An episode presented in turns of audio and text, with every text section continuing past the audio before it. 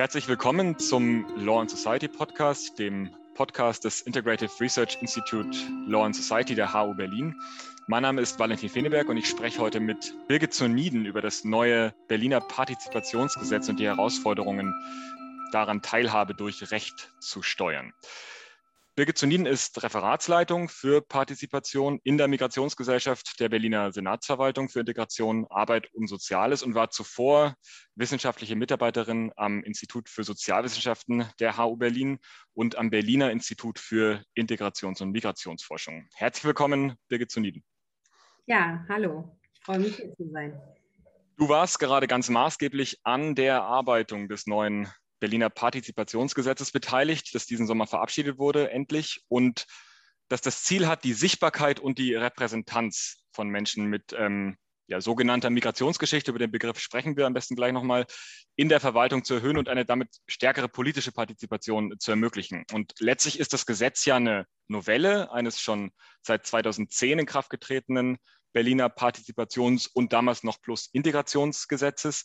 Und vielleicht fangen wir einfach damit direkt an. Ähm, warum hat es überhaupt eine Novelle gebraucht, dieses Gesetzes? Ja, wie du schon gesagt hast, 2010 wurde das Partizipations- und Integrationsgesetz in Berlin verabschiedet. Das war damals ähm, auf Initiative des Landesbeirats für Integrations- und Migrationsfragen, der ein ehrenamtliches Gremium der Migrationsgesellschaft ist. Also viele Personen mit Migrationsgeschichte sind da aktiv.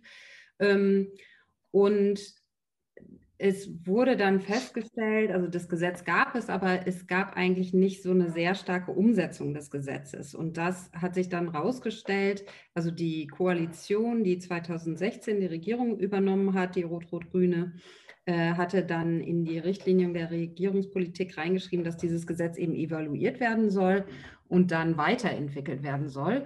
Und wir haben dann eben eine Evaluation beauftragt und dabei wurde festgestellt, was aber auch viele äh, schon vorher wussten, dass dieses Gesetz wenig bekannt ist und wirklich sehr wenig umgesetzt ist. Und mhm. das liegt daran, oder so kam die Evaluation auch zu dem Schluss, dass es eben ähm, zwar sehr viele schöne Ideen beinhaltete, aber sehr wenig konkrete Maßnahmen, sehr wenig mh, mm, wirklich Regelungen, mit denen man wirklich konkrete Anhaltspunkte hatte, wie jetzt dieses Gesetz eigentlich umzusetzen ist. Mhm.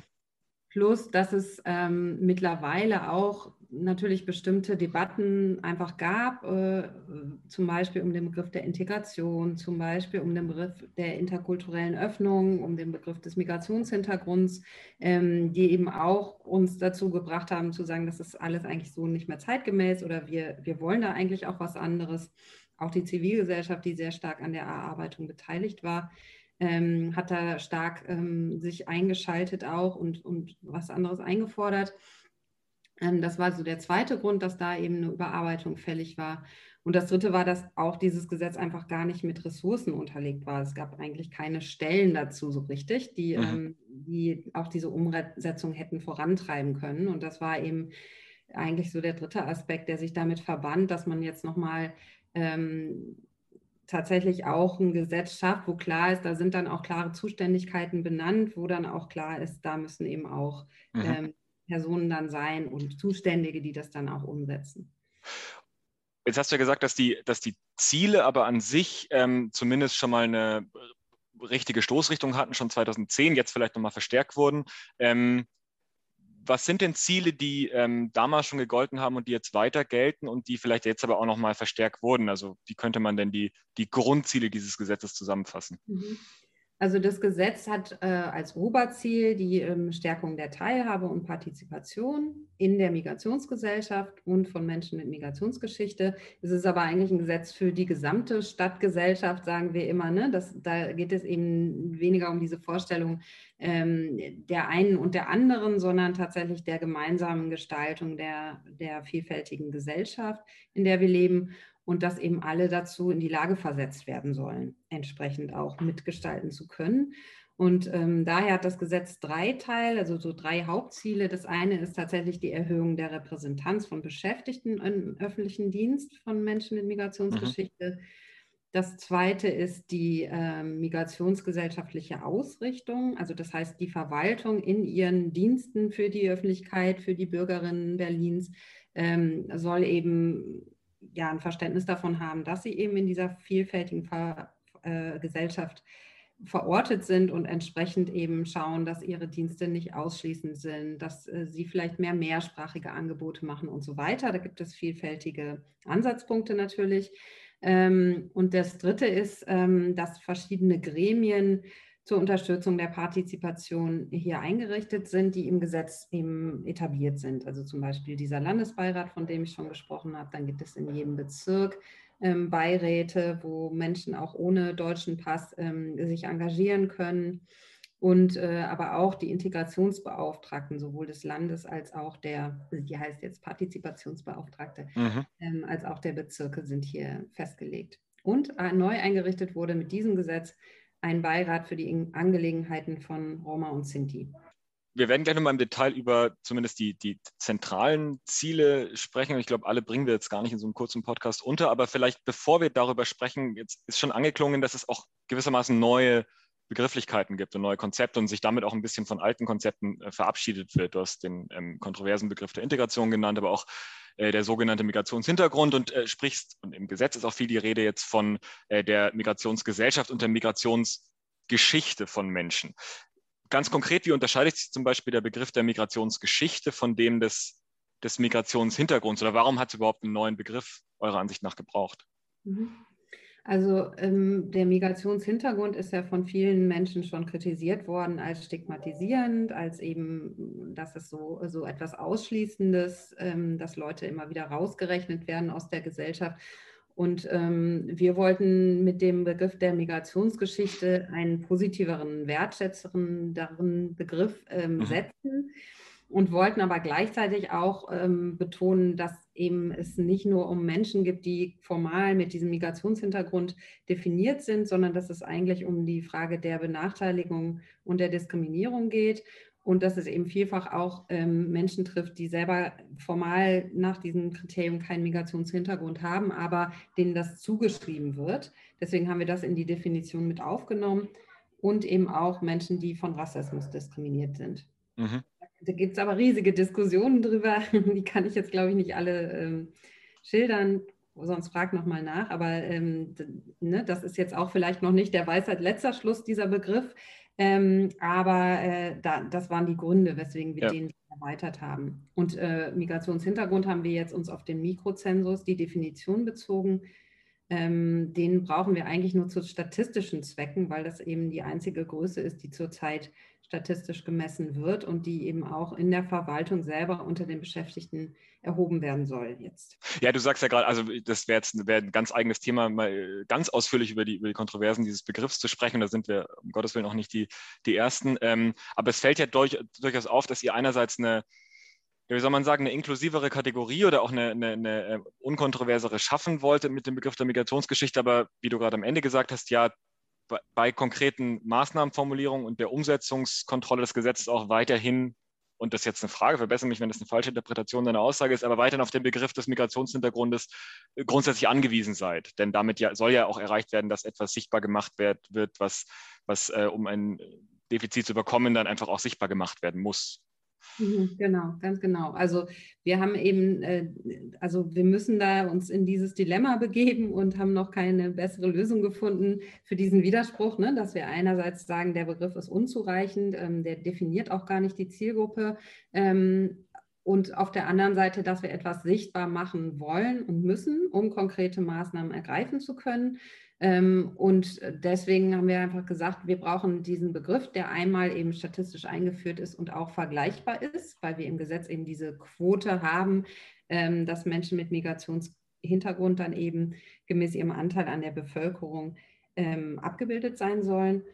Äh, und zum anderen ist es natürlich auch in Deutschland, das ist in anderen Ländern zum Teil schon anders oder ist anders, schwierig ist, einen Begriff zu nehmen, der nicht ähm, durch irgendwelche Zertifikate oder ähnliches nachweisbar ist, im Zweifelsfall. Also das wird nicht abgefragt, aber ähm, wenn ich jetzt sage, mir wird etwas zugeschrieben oder ich werde rassistisch diskriminiert, ähm, ist es gerade für eine deutsche Verwaltung doch sehr schwer, ähm, damit zu arbeiten. Mhm. Ne? Also das, ist, ähm, das ist etwas, wo man, glaube ich, noch viel mehr Diskussionen braucht, ähm, um da ja. vielleicht irgendwann mal anders zu anderem Denken zu kommen. Und du hast ja als ein Ziel ähm, formuliert, also neben der Repräsentanz, um die es gleich nochmal ähm, im Detail gehen wird, äh, die Verbesserung der fachlichen Ausrichtung der Verwaltung auf die sogenannte Migrationsgesellschaft.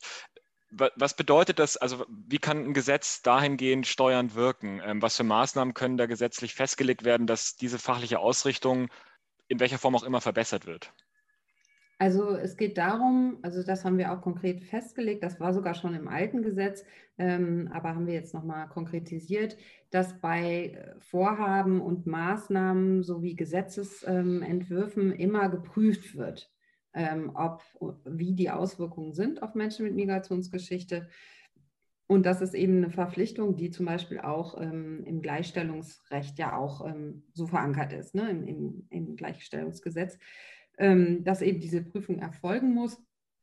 Und zum anderen geht es darum, dass ähm, die Mitarbeitenden fortgebildet werden ähm, ne, in migrationsgesellschaftlicher Kompetenz. Das wird sich aber auch koppeln mit Antidiskriminierungskompetenz und anderen Kompetenzen, die sowieso auch geschult werden, auch jetzt durch das neue LADG ja auch da nochmal Festlegungen getroffen wurden. Ähm, das wollen wir schon äh, gemeinsam angehen. Ähm, aber das sind so die Punkte dabei. Und wir haben es eben verankert, dass das auch eine besondere Aufgabe von Führungskräften ist. Das heißt, ähm, die Idee ist eben auch, dass es da eine gewisse Verpflichtung gibt, von oben nach unten runter sozusagen, damit das dann eben auch ähm, so eingehalten wird. Dafür, dafür gab es ja, weil du es gerade so konkret auch angesprochen hast, beziehungsweise einleitende Begriff schon mal verwendet hast, früher das geflügelte Wort der sogenannten interkulturellen Öffnung der Verwaltung der ist ja ein bisschen in Verruf geraten, dieser Begriff, beziehungsweise äh, nehmt ihr von dem ja auch Abstand. Ähm, was ist das Problem, ähm, diesen Begriff für das, was du gerade bezeichnet hast, so in den Mittelpunkt zu stellen? Warum sollte man das vielleicht nicht tun? Also tatsächlich habe ich die Erfahrung gemacht, ähm, dass der Begriff ganz häufig, also die theoretische Kritik haben wir ja auch schon früher in der Uni besprochen, aber äh, oder ich früher, ähm, aber ähm, tatsächlich ist es auch so, dass es vielfach Schulungen tatsächlich gibt, wo dann wirklich die Leute erwarten und das auch teilweise geliefert bekommen, ähm, zu erfahren, wie unterschiedliche Kulturen so gestrickt sind und wie man dann eben entsprechend sich zu verhalten hat als Mitarbeitende, wenn da jetzt jemand kommt aus einem bestimmten Kulturkreis oder wo man denkt, dass die Person daherkommt. Und das ist natürlich eigentlich genau das Gegenteil von dem, was mit dieser Kompetenz bezweckt werden soll. Es soll ja eigentlich darum gehen, dass man eigene Vorurteile hinterfragt, dass man ähm, sich mit Stereotypen auseinandersetzt und dass man ein Verständnis stärker dafür eigentlich entwickelt, in welcher Gesellschaft wir leben und dass es ähm, äh, dass das eben sehr stark geprägt ist von unterschiedlichsten Perspektiven, Herkünften, Sozialisationen und so weiter. Aber das ist nicht unbedingt festgelegt, ne? dass da jetzt jemand, wenn jemand kommt, der aussieht, als würde er aus Land XY kommen, ich dann gleich bestimmte Gedanken im Kopf habe. Und das ist eben das, also es gibt auch sehr gute interkulturelle äh, Ansätze und Trainings und so weiter. Aber wir haben, ähm, also ich mag eigentlich ganz gerne diese Definition die Mark Takesides da in seinem Buch Interkultur ähm, gewählt hatte, dass es eigentlich eher auch um einen Wandel der Kultur gibt, also mhm. Interkultur in diesem Sinne, ähm, dass es sich im stetigen Wandel befindet. Aber ähm, so wie es doch häufig gelehrt und ausgelegt wird ähm, in vielen Programmen und, und. Fortbildungen und, und, und Ansätzen, ist eben doch häufig, dass man beobachten kann, es geht eigentlich dann eher um diese Festschreibung. Und ähm, ja, ich glaube, es geht auch nicht um den Umgang mit unterschiedlichen Kulturen, sondern es geht einfach um Verständnis von Vielfalt, von Vielfältigkeit, ein Schätzen dessen und darin dann aber differenziert zu gucken, was sind denn die Bedarfe der einzelnen Personen. Ne? Und das kann ja gar nicht unbedingt mhm. was damit zu tun haben, wo ich herkomme, sondern vielleicht eher damit, was ich für einen Aufenthalt habe oder nicht habe oder in welcher prekären Lebenssituation ich bin gibt ja immer ganz viele Anknüpfungspunkte bei dem, was du sagst, dass man in so eine Grundsatzdiskussion so zu, der, zu, der, zu den Untiefen und Dilemmata von Identitätspolitik generell irgendwie so reinschlittert, weil das natürlich ein mhm. total spannendes Thema ist, zu sagen, man, was wir gerade schon hatten, man macht etwas kenntlich, ähm, nicht um Unterschiede zu zementieren, sondern um entweder Diskriminierung zu überwinden oder aber um anzuerkennen, dass es Vielfalt gibt,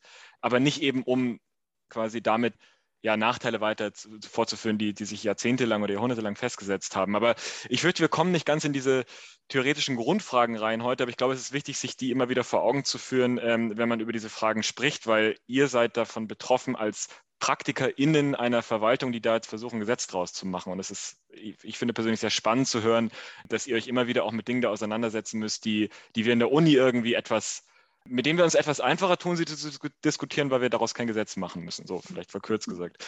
Aber nochmal zu der vielleicht kontroversesten, zum kontroversesten Ziel und vielleicht auch zu den kontroversesten Maßnahmen dieses Gesetzes, nämlich die Erhöhung der Repräsentanz von Personen mit, ähm, in dem Fall einer sogenannten Migrationsgeschichte, gemäß ihrem Anteil der Berliner Bevölkerung, an der Berliner Bevölkerung an den Beschäftigten der Verwaltung. Es begann ja Anfang 2021, als die Pläne dahingehend konkreter wurden, ähm, eine Diskussion, die so sehr schnell unter dem Label der, der Migrationsquote in der Verwaltung geführt wurde. Und es hieß also, dass die Quote von den KritikerInnen verfassungsrechtlich unzulässig äh, sei, denn damit handelt es sich ja um eine positive Diskriminierung. Auch die ist genauso wie eine negative Diskriminierung ähm, vom Grundgesetz verboten. Man darf überhaupt an gar kein Merkmal anschließen, das dort festgelegt ist.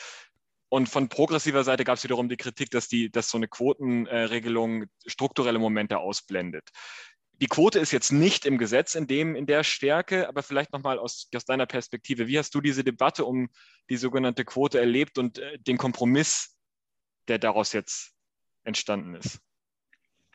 Also ich fand die Debatte super weil äh, das einfach wirklich ähm, dazu geführt hat, dass dieses Gesetz bekannt wurde, diskutiert wurde, dass unsere Anliegen mit dem Gesetz und die Anliegen vieler, die daran eben mitgewirkt haben, äh, überhaupt mal so richtig in die Öffentlichkeit kamen. Und ich glaube, das war schon allein ein Effekt, der, der unschätzbar ist. Also, mhm. Ne, weil, also mich haben dann wirklich einfach aus verschiedenen Bundesländern und alle möglichen Leute waren so, was macht ihr da in Berlin? Ist ja unglaublich und so ähm, das, äh, das, war schon, das war schon ein tolles Momentum und auch, wirkt auch noch nach. Ich glaube, die Quotendebatte hat uns auch dazu geführt, also ich würde sagen, wir hätten das Gesetz wahrscheinlich jetzt nicht so in der Form, so weitgehend, wenn wir nicht sozusagen diese recht weitgehende Forderung äh, mhm. eingegangen wären, ja. ähm, weil also ähm, ich denke mal, dass viele Dinge da vielleicht drinstehen, die dann so ein bisschen übersehen wurden, von denen ich mir doch auch viel verspreche. Also weil wir haben tatsächlich ähm, eine, ähm, wie sagt man, eine aktive Personalplanung da reingeschrieben mit Zielmarken und Analyse von, ähm, wie viele Personen mit Migrationshintergrund habe ich denn eigentlich in meinen Ressorts, in Führungsetagen und so weiter, ähm, dass wir das alles drin haben ähm, davon versprechen wir eigentlich sehr viel, weil ich glaube, die Quote an sich am Ende, ob ich jetzt jemand, also da ging es ja nur um die Frage, wenn jetzt zwei Personen am Ende des Verfahrens gleich, gleichermaßen qualifiziert sind, dass ich dann die Person mit Migrationshintergrund wähle und nicht die Person ohne Migrationshintergrund. Da hatten wir aber auch schon sehr viele ähm, Fragezeichen von Seiten der Gleichstellungspolitik, weil die gleiche Regelung gibt es ja dann für Frauen. Also die gibt es ja schon. Und ähm, die haben dann halt gesagt, ja, und wenn das jetzt das eine eine weiße Frau ist und das andere jemand mit Migrationshintergrund oder wenn dann noch eine Person mit Behinderung, die auch bestimmte ähm, Bevorzugung, also oder eine, eine Förderung ähm, genießt, äh, wie, wie machen wir das denn dann eigentlich? Also es war schon klar für mich eigentlich immer, dass das relativ limitiert vielleicht ist, ähm, was der Effekt davon sein kann in diesem allerletzten Moment. Also ich hätte mir trotzdem gewünscht, ich glaube, die Symbolwirkung und auch ähm, die rechtliche Einklagbarkeit ist natürlich schon sehr, sehr wichtig. Da hätte man dann auf, auf der Ebene jetzt einfach nur mal viel machen können. Ähm, aber ich glaube eben, dass schon allein die Debatte und das, was wir jetzt im Gesetz drinstehen haben, da schon sehr viel Wirkung entfalten kann. Du hast jetzt gerade viel beschrieben, ähm, was in dem, ähm, was innerhalb der Quotenregelung, äh, der Quotendiskussion ganz, ganz kontrovers ähm, dann besprochen wurde. Das klang jetzt gerade ein bisschen nach, teilweise nach Konjunktiv und das ist ja jetzt alles gar nicht, na, nicht im Gesetz, aber die, das Ziel bleibt ja weiterhin, den, den Anteil auf das Niveau zu bringen des Anteils, äh, also der Anteil der Beschäftigten in der Verwaltung mit einem sogenannten Migrationshintergrund. Und hier sehen wir, dass der Begriff dann wieder konkret auch eine Rolle spielt, am Anteil ähm, anzugleichen der, der Berliner Gesamtbevölkerung. Jetzt gibt es keine Quote im Sinne von, es gibt keine einklagbaren äh, Zahlen, aber es gibt ja dennoch eine gesetzliche Regelung, die sagt, bei gleicher Eignung soll eine bevorzugte Berücksichtigung vonstatten gehen. Also gibt es ja gewissermaßen dann doch eine, ja nicht nur, nicht nur ein vorsichtig formuliertes Ziel, sondern ein gesetzliches, eine gesetzliche Regelung, wenn gleiche Eignung, dann ist die Person mit Migrationshintergrund bevorzugt einzustellen. Ist das nicht schon was, was, was mehr oder weniger revolutionär ist im Vergleich zu ja, dem Ursprungsgesetz? Also ich gucke jetzt gerade selber, wie die Formulierung ist. Ähm, hier steht, sollen bei Einstellungen in besonderem Maße berücksichtigt werden. Also es steht eben nicht bevorzugt da. Das war auch sehr wichtig in der ganzen Debatte. Okay. Dass eben nicht, äh, ne, das hattest du ja vorhin schon selber angesprochen, dass diese Frage der Bevorzugung ähm, wirklich sehr, sehr heikel und umstritten ist, ähm, wobei wir immer argumentiert haben, es geht nicht um eine Bevorzugung, sondern insgesamt geht es bei dem Gesetz, was ja ein Fördergesetz ist, um, eine, um einen Nachteilsausgleich. Also es, ne, es ist dann keine mhm. ähm, Bevorzugung. Und genau. Und da, darüber begründet sich das ja auch sowieso, dass, dass wir sagen, äh, es gibt diese, das ist rechtmäßig, das so, das so ein, einzuschreiben oder somit haben wir auch begründet, dass eine Bevorzugung möglich wäre. Jetzt haben wir die Formulierung in besonderem Maße berücksichtigt werden. Und was das ganz genau heißt, ähm, müssen wir, glaube ich, in der Praxis dann sehen. Also ich weiß auch nicht, ähm, also wir würden, ich denke mal, man kann es schon auch auf eine Klage da mal ankommen lassen. Also ich würde nicht mhm. sagen, gar keine Rechtsgrundlage, aber wir haben eben nicht diesen Begriff der Bevorzugung. Das heißt, es ist immer noch sehr viel weicher als das, was jetzt in der Gleichstellung festgelegt ist, im Gleichstellungsgesetz.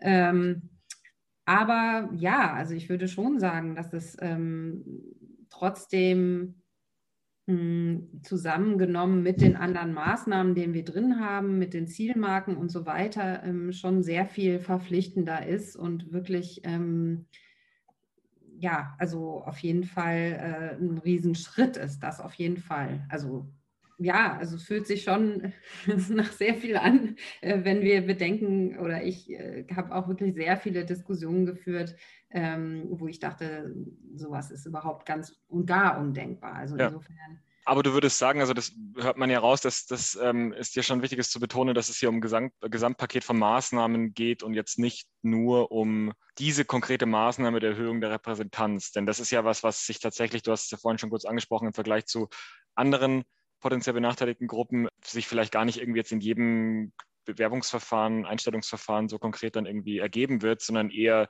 ein Gesamtpaket von Maßnahmen? Oder würdest du sagen schon, dass ihr dieses Ziel der Repräsentanz als das Zentrum dieses Gesetzes auch für euch irgendwie charakterisiert? Oder ist es vielleicht gar nicht unbedingt so, wie man das betrachten sollte? Also ich glaube, in dem, ähm, dass es ähm, wirklich was verändern wird, würde ich schon sagen, dass das das Zentrum ist des Gesetzes. Und das ist auch das, wo wir am meisten äh, darüber diskutiert haben, am meisten Kontroversen hatten und auch mhm. die meisten Widerstände, weil das einfach was ist, was so, ähm, also wir haben es ja versucht, möglichst stark rechtskräftig zu formulieren, dass daraus eben auch ähm, Verpflichtungen erwachsen und das nicht einfach übergangen werden kann. Ne? Die ja. anderen Maßnahmen sind alle auch total wichtig, aber die sind, glaube ich, sehr viel unumstrittener, weil es dann nicht um den Kern auch des Selbstverständnisses, auch des öffentlichen Dienstes letztlich geht. Ja? Weil ähm, diese Frage der Bevorzugung, also wir haben oder ich habe gemerkt in vielen Diskussionen, es gibt in der Verwaltung so einen ganz starken Ethos, wir bevorzugen oder benachteiligen niemanden, sondern wir behandeln alle gleich. Und das ist ja auch wirklich ein sehr ja, sehr ähm, ehrenwerter Grundsatz. Ne? Also der ist ja auch im, im Grundgesetz ähm, festgeschrieben und so weiter. Das hat auch seine totale Berechtigung, aber es gibt eben dann häufig kein Verständnis dafür, dass die Menschen aber nicht alle gleiche Voraussetzungen haben und insofern ja. eine Gleichbehandlung einer Ungleichbehandlung gleichkommt. Ne? Weil, mhm. weil eben, ähm, wir sagen, wenn man wirklich Gleichbehandlung erwirken will, oder ähm, dann, dann muss man eben äh, eine Förderung muss man eben bestimmte Maßnahmen treffen, damit tatsächlich auch gleiche oder gleichere Voraussetzungen ja. da sind. Wir haben ja gerade schon äh, gemerkt in, in, anderen Teilen unseres Gesprächs, dass man sehr schnell ähm, in anderen Sachzwängen unterwegs ist, wenn man wie du jetzt ähm, als ehemalige Wissenschaftlerin damit beauftragt ist, Gesetzesnovelle mitzuerarbeiten und dabei maßgeblich aktiv zu sein, im Gegensatz zu der etwas ja, klassisch jetzt, aber, aber trotzdem theoretischen Ausrichtung der, der wissenschaftlichen Tätigkeit. Wie ging es dir denn damit einerseits als ehemalige Wissenschaftlerin jetzt, die zu diesen Themen auch sehr aktiv geforscht und publiziert hat, in dieser Praxis so mitzuwirken und dazu noch als Sozialwissenschaftlerin in einer ja tatsächlich sehr rechtspraktischen Tätigkeit mitzuwirken? Also wo hast du gemerkt, sind da ganz starke ähm, Herausforderungen für dich gewesen, wo aber auch vielleicht Synergieeffekte, mit denen du vielleicht gar nicht gerechnet hast, ähm, als du dich vom Wechsel von der Universität in die Verwaltung entschieden hast? Also erstmal, ich hatte wirklich das große Glück, dass ich mit einigen ganz tollen Juristinnen zusammenarbeiten konnte. Also dieses Gesetz ist eigentlich auch nur von Frauen gemacht worden, wenn ich jetzt so richtig überlege. Also jedenfalls die, die ähm, aktiv daran geschrieben haben ähm, und ähm, so, das waren alles Frauen und ähm, es waren mehrere Juristinnen beteiligt und das war eigentlich eine sehr, sehr produktive und frucht, äh, fruchtbare Zusammenarbeit, weil tatsächlich ähm, zu vielen Dingen ich eben die Vorstellung hatte, also auch ganz viel genährt von dem, was ich eben an der Uni gemacht habe, was wir am BIM diskutiert haben, was wir ne, also über die Jahre ähm, an Kritik, an bestimmten Konzepten, aber auch an Auseinandersetzungen, Ringen, sagen wir jetzt postmigrantische Gesellschaft, Migrationsgesellschaft oder äh, ne, was meinen wir, wenn wir das eine oder das andere sagen. Ähm, das war, glaube ich, so von meiner Seite das, was, was wichtig war, dass ich das mitbrachte, plus viele Netzwerke und auch Leute, die wir eben gefragt haben, mit denen wir gemeinsam das dann überlegt haben, ähm, die wir zu Workshops eingeladen haben und so weiter.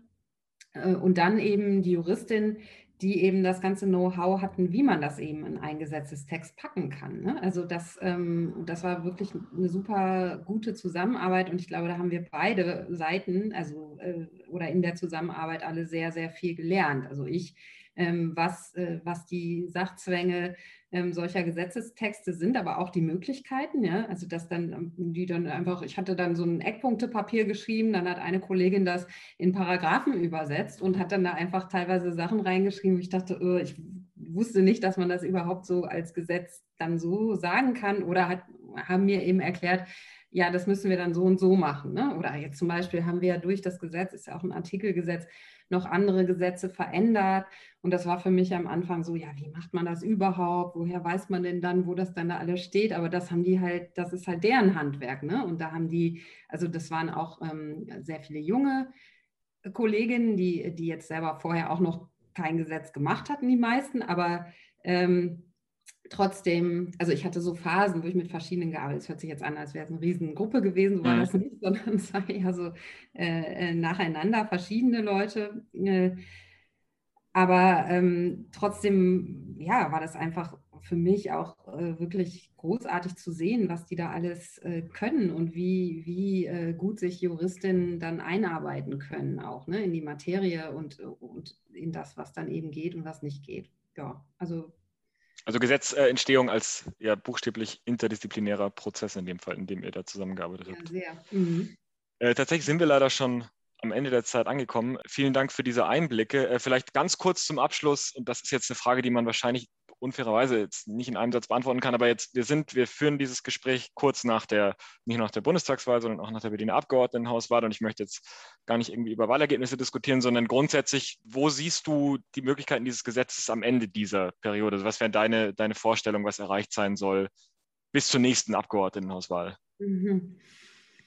Ähm, ja, also wir sind jetzt dabei, sowas wie Ausführungsvorschriften zu erarbeiten. Also ich glaube, es hat auch vorher gekrankt daran, dass einfach nicht ähm, viele nicht wussten, wie jetzt ganz genau dieses Gesetz umzusetzen und zu verstehen ist. Also wir werden das ähm, in verschiedenen Formen machen, ne? mhm. auch in Workshops und, und so weiter. Also da ähm, und wir brauchen aber auch Vorlagen für Berichterstattung ähm, für die Förderpläne und all diese Dinge. Das werden wir jetzt alles erarbeiten und ich hoffe, dass wir dann äh, zu, also in fünf Jahren dann so weit sind, dass wir tatsächlich ähm, die, äh, die Messbarkeit haben, dass wir die Zahlen haben und dass wir auch äh, wirklich ein gutes Verständnis haben in der Verwaltung, was da zu tun ist und dass diese, äh, diese verschiedenen Instrumente tatsächlich einfach auf den Weg gebracht wurden. Aber auch schon einfach, ähm, ich meine, das zeichnet sich auch so schon ab, wir haben einen riesen Personalmangel in der Verwaltung und diese aktive Ansprache, die wir auch im Gesetz verankert haben, von anderen Zielgruppen, die noch nicht so stark repräsentiert sind, ähm, das ist, glaube ich, was, was jetzt irgendwie von jetzt an schon losgeht und auch läuft und da wird uns auch das Gesetz weiter mit mhm. dabei helfen. Ein sehr eindrückliches Beispiel auch zum Abschluss, dass es äh, definitiv nicht aufhört mit der Verabschiedung eines Gesetzes, auch nicht für die Verwaltung, die es verabschiedet hat. Vielen Dank, Birgit Zoniden, für die Einblicke in den Gesetzgebungsprozess und jetzt auch in die Dinge, die noch folgen werden. Danke für das Interesse an unserem Podcast. Alle weiteren Folgen finden Sie und ihr auf unserer Homepage. Es gibt mittlerweile verschiedenste ähm, Aufnahmen zu ganz verschiedenen Themen aus der Law and Society Forschung oder eben wie heute aus der Praxis. Danke fürs Zuhören. Bis zum nächsten Mal.